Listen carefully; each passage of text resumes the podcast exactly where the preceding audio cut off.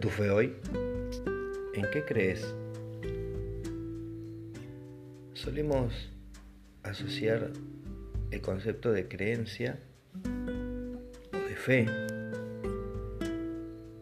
a cumplir ciertos ritos, a estudiar ciertas líneas, a conocer ciertos nombres. Jesús desafió a sus discípulos en una muy breve experiencia durante un viaje preguntándoles quién creía el pueblo que, que era él. Y después le hizo la misma pregunta a sus discípulos. ¿Quién creen ustedes que soy yo? Por eso a la hora de pensar en Cristo, pensar en nuestra fe, es bueno hacer un análisis para ver si realmente nuestra fe es una fe en Cristo o es simplemente una repetición de actos regulares, tal vez una vez a la semana, tal vez una vez al mes, tal vez una vez al año.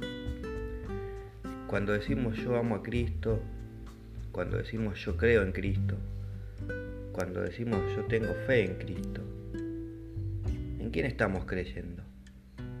¿Qué tanto conocemos a nuestro Señor Jesucristo? ¿Qué tanto conocemos de su vida?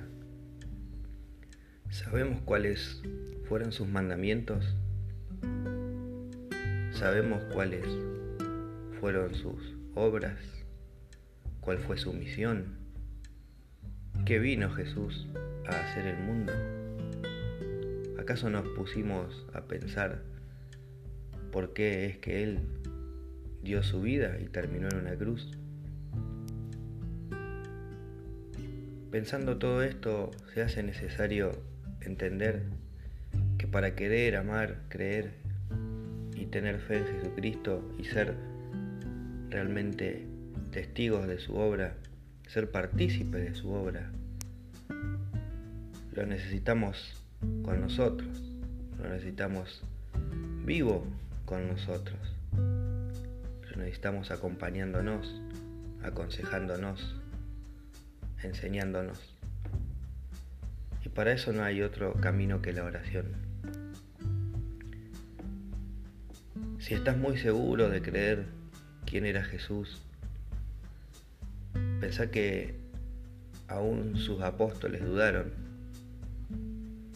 Pensá que los grandes maestros espirituales, que los santos, que los papas, todos se han considerado, al igual que este servidor, muy pequeños, muy ignorantes, muy poco conocedores de quién es Cristo. Y a partir de hoy, propongámonos, proponete, yo te propongo que dediques todos los días cinco minutos a leer uno de sus evangelios, a leer una de las cartas de sus apóstoles, a leer uno de los libros de la Biblia del pueblo de Dios. Para conocerlo cada día más porque es imposible conocer a la perfección a Cristo pero sí es muy posible empezar a tener cada día más claro en qué crees, por qué crees y estar en comunión con Él. Que el Señor te bendiga, te proteja de todo mal y te ilumine con su luz. Amén.